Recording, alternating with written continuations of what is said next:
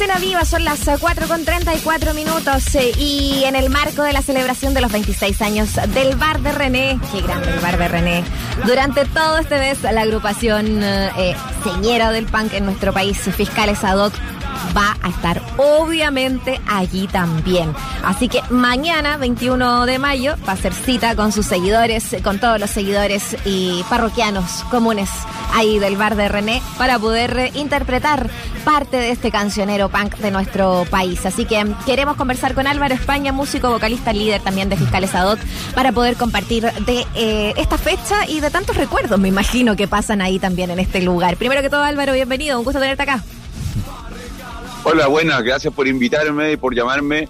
Un placer estar acá y primero que nada no soy líder de nadie porque somos una agrupación de amigos que todos fotos, así que lo, leí y dije, esto no. Muy bien, Álvaro no va a estar de acuerdo. Álvaro, ¿cómo no, No, todo lo hacemos por decisión grupal. Muy bien, muy bien. Está muy bien la aclaración. Se entiende perfecto. Me gusta saludarte. Oye, Álvaro, Entremos de lleno entonces en, lo que significa tener un lugar como el bar de René, ¿no? La gente dice, ok, un lugar que tiene mucho tiempo, son 26 años, pero hay ahí un gesto político también, de resistencia, de, de, tolerar modas y otras cosas que hacen que sea más rentable tener otro tipo de música en otro lugar. Hay una valentía muy potente en decidir en mantener un estilo, una, una ética musical, digamos, en un recinto como el bar de René, ¿no? Cuéntanos cómo lo, cómo lo vives tú. Sí yo, yo, creo que es parecido a una banda. Eh, tú sabes, yo siempre he sentido que las cosas son como unos ciclos que van y vuelven. El rock puede estar en un tiempo muy de moda, después puede seguir volver a su cuna como underground o subterránea, pero nunca muere, ¿cachai? Y mantener una, un local que solamente se dedica a poner a donde se toca solo rock, en tiempo donde se escucha solo reggaetón en la radio y otro tipo, eh, otra la moda del momento, es hay que tener coraje, hay que tener, es como mantener una banda, supongo, bueno, también esto ya es un bar que con los años también se ha consolidado, eh, no, eh, funciona siempre, aparte de todo, que al igual que a los músicos nos golpeó duro la pandemia que nos dejó un par de años sin poder trabajar, sin poder hacer lo nuestro, pero es un bar que está ahí al pie del cañón y donde uno de los pocos lugares donde se puede escuchar rock en vivo y rock y no otra música todo durante todo el año. Y eso es lo que más se agradece. Y que se mantenga tanto tiempo eh, un brindis por ello. Nosotros este año cumplimos 35 años tocando y creo que ya estábamos tomando antes de que ellos pensaran en abrir su bar. Oye, y eso está bueno. Hagamos, hagamos como un recuento propio eh, tuyo y de la banda ligado, digamos, al bar de René. ¿Recuerdas la primera vez que tocaron allá? ¿Recuerdas cómo era el bar de René eh, hace 26 años? ¿Cómo ha cambiado? ¿Qué ha perdido? ¿Qué ha ganado? Yo lo, básicamente no, yo tengo súper mala memoria para las fechas o para las cosas que pasaron. Para mí todo el pasado está escrito en una pura hoja. Entonces no, me acuerdo cuándo fue qué. Pero hemos tocado un montón de veces cada cierto tiempo en Bar de René, siempre fueron tocadas bien prendidas. Eh, últimamente va más gente a los conciertos que antes incluso.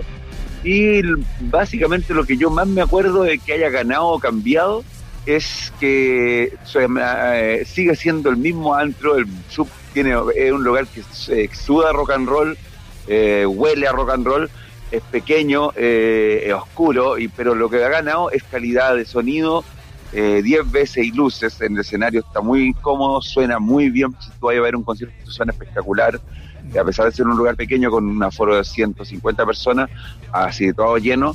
Y, también otra cosa que al lado del escenario me acuerdo que estaba el camarín arriba, no, el baño arriba, y era todo un hueveo subir por el lado del escenario con los tipos tocando hasta el baño y eh, estaba en medio ebrio costaba mucho bajar porque era, era como un suplicio subir ese baño.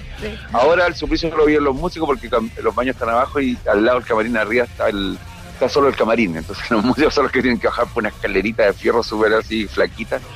Creo que aprovechan al máximo el espacio porque es un lugar pequeño y al lado unieron un galpón al lado, pero no está cotizado, entonces eh, tienen ahora esa opción con más mesas para decir vaya a tomar, tomar o comer, pero ese el lado del galpón es solo para eh, recitales acústico, porque no hay no está acustizado por de sonido para no molestar a los vecinos sigue siendo el local clásico, el mítico, el más chico, el más rock and roll, rock and roll el que sigue siendo el que suena fuerte, el donde, todas las bandas que te dan como tarro. Oye Álvaro, me encantó el, recuento eh, ahí de, las cosas que han cambiado también, porque en el fondo también uno dice, eh, efectivamente la, el ánimo se ha puesto en siempre poner mejor también el espacio para la gente que va, pero para los músicos también, ¿no? Y yo creo que eso es súper importante cuando se trata de, pensar en lugares que de verdad, si vaya a poner música ahí, bueno, entonces vamos de a poquito arreglando año a año para que sea el mejor lugar posible y suene lo mejor posible. No todos hacen lo mismo. Eso, eso, eso han mejorado. Y, y lo bueno es que ha mejorado eso pero el bar sigue manteniendo su estética clásica de bar antiguo de barrio, así es bien bar clásico chicha, mm. Y lo otro que es curioso, que lo saben todos los que alguna vez fueron ahí o que han ido o que son habituales y que no ha ido no lo sabe, es que tú cuando te compras una piscola o cualquier trago que sea, el vaso te lo dan creo que el claro, como tres partes del vaso son de pisco te queda un, un pedacito para echar la bebida, entonces tienes que pedir otro vaso anexo, al final te dan como dos piscolas por una y el trago que tomé son monstruosos. eso es un dato así anecdótico que a mí me llama la atención porque... Y que han mantenido en el tiempo. Muy Es como un trago, el doble de un trago que compré en otro lugar. Eso todavía se mantiene también y, y, nada, pues a nosotros, a nosotros por lo menos yo no sé si ha tenido mala experiencia otros músicos, puede que sí, supongo que no siempre es para todo igual, pero nosotros por lo general nos han atendido muy bien como músicos ahí y lo mejor es que se llena cada vez que tocamos, eh, las tocatas son muy entretenidas, eh, la gente, eh, no hay nada mejor que cuando hay rock and roll, que el rock and roll en vivo es algo que se hace entre la banda y el público, son los dos, los, los dos figuran, no existen el uno sin el otro, entonces ahí tenía la banda pegada a ti, y ahí sentí el, la vibración y la patada de los bombos en el pecho y es un lugar donde podéis sentir, vivir y vacilar el rock de la banda que te gusta. ¿Lo dijiste como músico y como público eso? Totalmente, yo también voy, veo bandas también, me encanta ver bandas y sobre todo en lugares más pequeños que a mí yo encuentro muy buenas bandas matapasiones, esas mega bandas que a veces vienen a un estadio y compran entradas muy cara y veis como a 10 kilómetros así chiquitito al weón que vaya a ver, eso me es fome, pues eh, si, si algo que te gusta de verdad, querés estar ahí cerca y vibrar con la, con la banda, pues, obvio. Oye Álvaro, España de Fiscales Ad hoc nos está acompañando aquí en Escena Viva. Ya dijiste que tenías mala memoria, pero em, eh, si tuvieras que sacar un promedio, para las fechas, claro. Si tuvieras que sacar un promedio así, abuelo pájaro, ¿de cuántas veces al año tocan ahí? O, para tratar de imaginarnos cuán, cuán presentes están los fiscales en general también en el bar de René. Antes, antiguamente tocábamos bien, bien a lo lejos, porque cuando lanzamos, creo que el disco Fiesta, no sé, algo así, hace muchos años atrás, eh, el público era mucho más caótico que ahora y, nosotros hicimos lanzamiento en otros locales donde quedaron las zonas donde tocamos quedaron destruidas, así, destruidas literalmente la calle, el local, todo. Entonces, eh, justo hicimos un concierto en esa época ahí en Bar de René y llegó mucho más público del que cabía y fue una destrucción de las puertas, ventanas, rompieron todo, fue bien así, fue muy el, bueno, el, René, el dueño del bar, quedó espantadísimo. Entonces estuvimos como vetados o no invitados como por casi como por 10 años. No sé que nunca más volvimos a tocar ahí. Los tiempos han cambiado, la gente está más, no sé, más civilizada para algunas cosas. Y, ahora es distinto, no, no, hay, no pasa eso, eh, la gente va con ánimo de disfrutar el rock, de, no, de pasarlo bien. Y, y, volvimos a retomar hace un par de años, hace unos 4 o 5 años, volver a tocar, nos invitaban de nuevo recuerdo, sí, la primera vez que volvimos a tocar después de unos 6 o 8 años que no, que no fuimos porque el tipo quedó horrorizado con, nuestro público. Que volvimos a tocar y, fue otra cosa y ahí retomamos una cierta, eh, una, eh, como unas cuantas veces al año que nos dan fecha y yo creo que básicamente últimamente estaremos tocando unas tres veces al año por lo menos, o cuatro.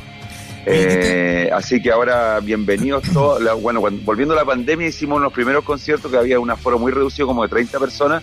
Tuvimos que hacer dos conciertos para poder meter la gente que quería ir y tuvimos que sumar un tercero. Entonces tocamos tres veces en una semana porque no cabía, era podía entrar de 30 personas máximo o 35 algo. Y hicimos tres recitales para, para poder la gente quedar que tenía ganas de ir a vernos. A lo de Yankee, ¿eh? Ahí como, ¿ah? ah pero cacha la dimensión, pues, A lo de Yankee, a lo de, a lo de, Yankee, pero de, extrema pocas monedas. Oye, estaba hablando con Álvaro España, de fiscales ad hoc.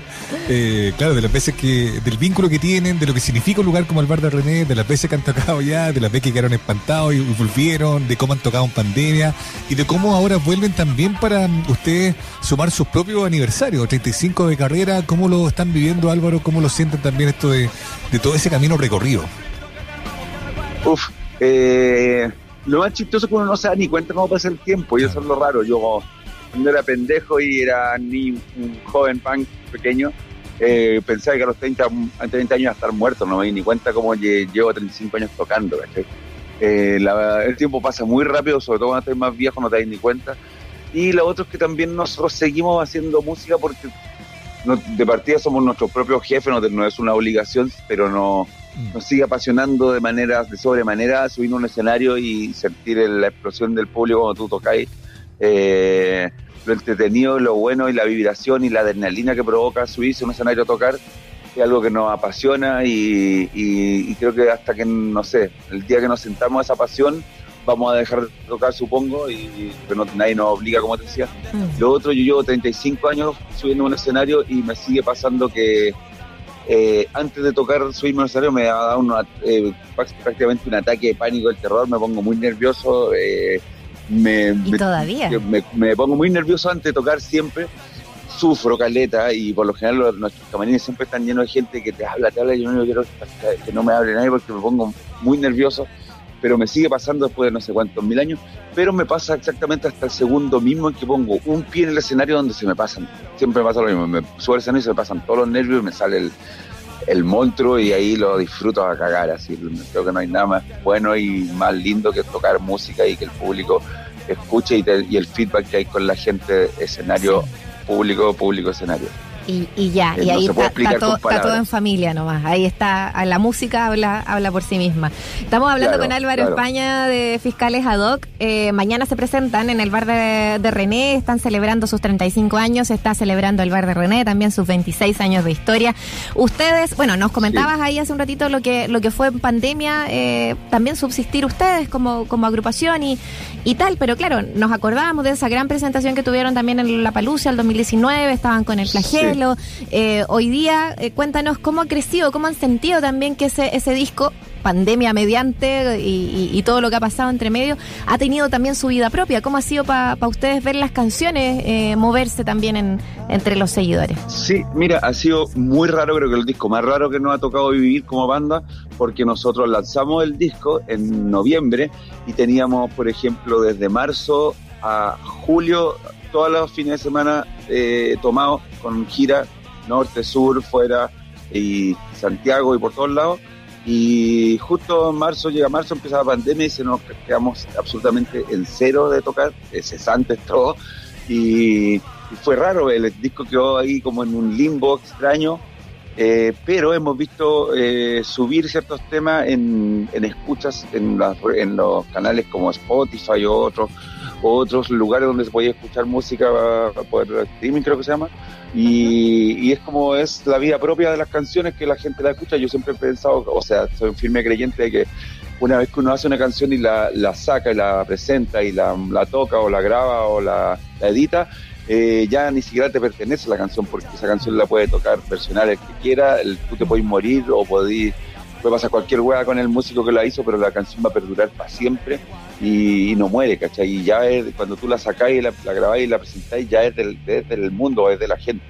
Y hemos visto eso, pues como se ha movido la música de ese disco ah, de forma independiente a nosotros mismos, porque no lo hemos podido tocar, quedó como ahora volvimos a tocar después de dos años y algo y en realidad tocamos dos, tres temas del disco, pero en vivo tú tocáis un, un mix de todo, todo disco un poco, ¿cachai? Por eso es lo que quiere escuchar la gente también pero como digamos como así medio endeudados con ese disco, que Como que quedó medio en, el aire, pero se ha, movido y ha, tenido, ha, como adoptado una vida casi propia, como por la gente que lo escucha en, en las plataformas.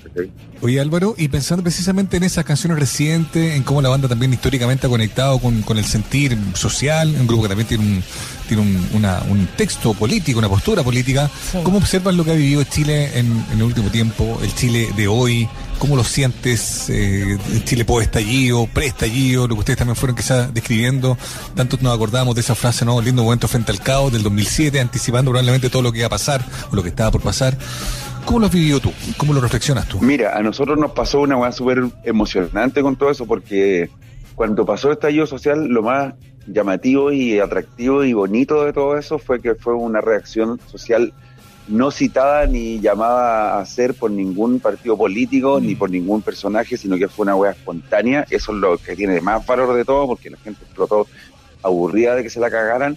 Y eh, pasó eso, fue como nosotros sentimos que eh, como que casi que todas las letras que hicimos en toda nuestra trayectoria hablaban de una utopía de caos que lo veíamos como eso, como una utopía, pero algo que, que jamás iba a suceder porque era muy difícil que pasara y cuando pasó fue tan freak y, e inesperado que era como que todo lo que cantamos estaba pasando de verdad en, algo que pensamos que nunca iba a pasar. Entonces muchas canciones, o la gran mayoría, hablan de algo como utópicamente que nos gustaría que pasara, que fue como el estallido social o que explotara todo para cambiar, para que un cambio va mejor. Eh, creo que todos los cambios eh, tienen que venir de la gente, del individuo hacia afuera. Creo que la agrupación y los partidos siempre terminan corrompiéndose entonces, eh, estamos, más que Chile, weón, creo que eh, estamos viviendo una época global muy rara, como casi un poquito apocalíptica por un lado. Creo que el mundo está bien loco, creo que el cambio climático nos va, a pasar la boleta más rápido y más violentamente de lo que, lo, de lo que queremos ver o, o de lo que esperamos, lamentablemente.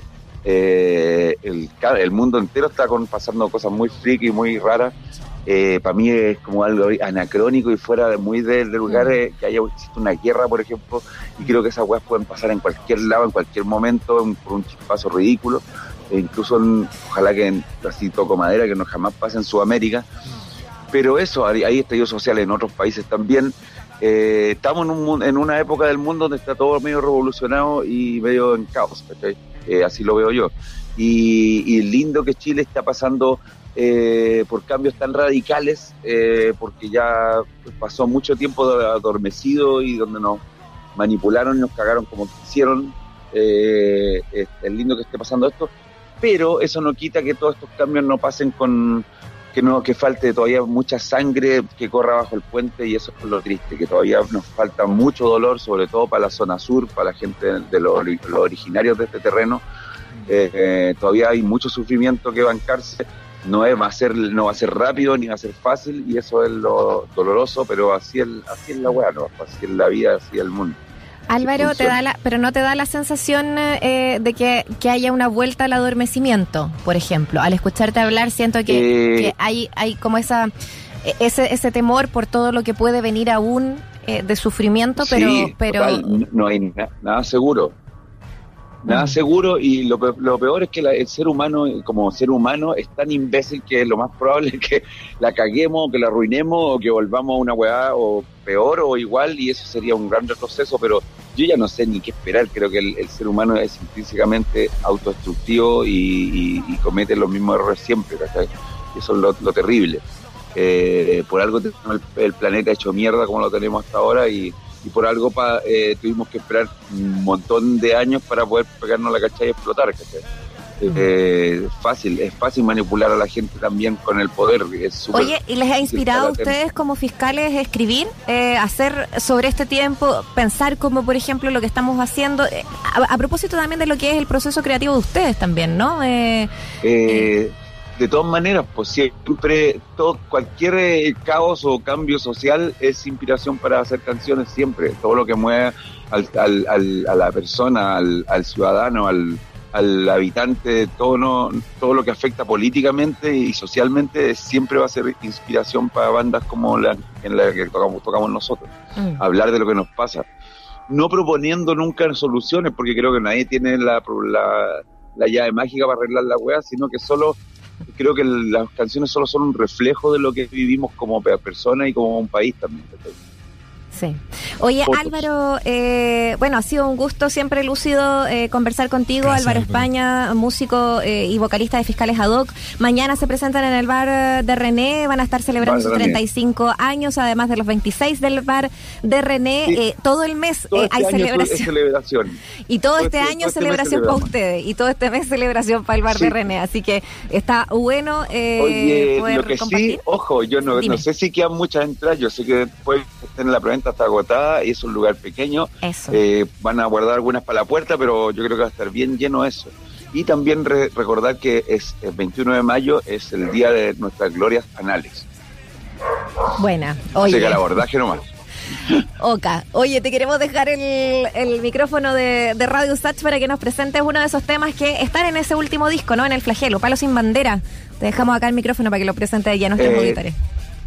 Eso lo vamos a tocar mañana, es lo que nos representa como como agrupación o como entidad eh, social es eso, un palo sin bandera, eh, siempre con la, bandera negra en el corazón y, nunca, nunca una bandera que nos represente como, como persona o como grupo. Eso, mañana lo vamos a tocar ahí van vamos a tocar hartas canciones de todos nuestros discos y bienvenidos los que quieran venir a vacilar Fiscaleado mañana. Ah, y vamos a estar con unos, unos invitados panquetas que se llaman Interkeletor, que van a abrir nuestro show.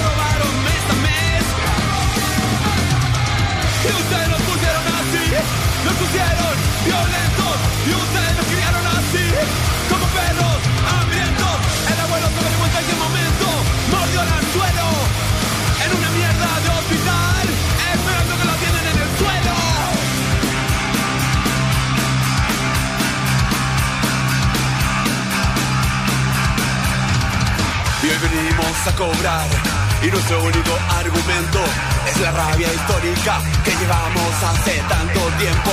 Un palo sin bandera es nuestro único emblema. Un palo sin bandera.